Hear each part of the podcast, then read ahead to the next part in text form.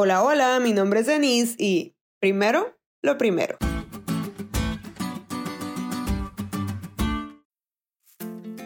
De este lado del mundo usamos la expresión primero lo primero para remarcar la prioridad de los asuntos más importantes sobre aquellos que son secundarios.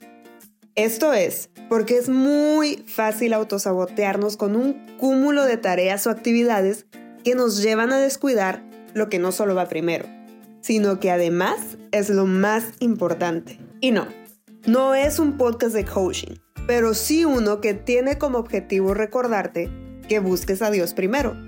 La mayoría de las personas que seguían a Jesús era gente común, del pueblo, gente como tú y como yo, gente que requería recurso económico para pagar la colegiatura, llevar comida a casa, gente a la que el ojo le temblaba de estrés esperando que su negocio funcionara para poder pagar las facturas, gente con necesidad de abrigo, gente sin la vida resuelta, pero haciendo su parte para recibir del amigo de los comunes la promesa que hoy encontramos plasmada en Mateo 6:33, pero que ellos oyeron de labios del Mesías.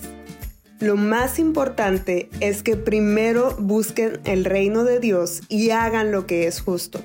Así, Dios les proporcionará todo lo que necesiten. Fue a la gente común a la que Cristo exhortó a contemplar el mundo natural para entender que si de las aves y los lirios Dios tiene cuidado, con mucho más razón lo tendrá de nosotros, sus hijos amados. Esta, como muchas otras promesas de Dios, tiene un pacto bilateral. Búscame primero y yo te daré lo que necesitas. Dios llama a gente común que más que hacer riquezas, aprenda a buscarle primero.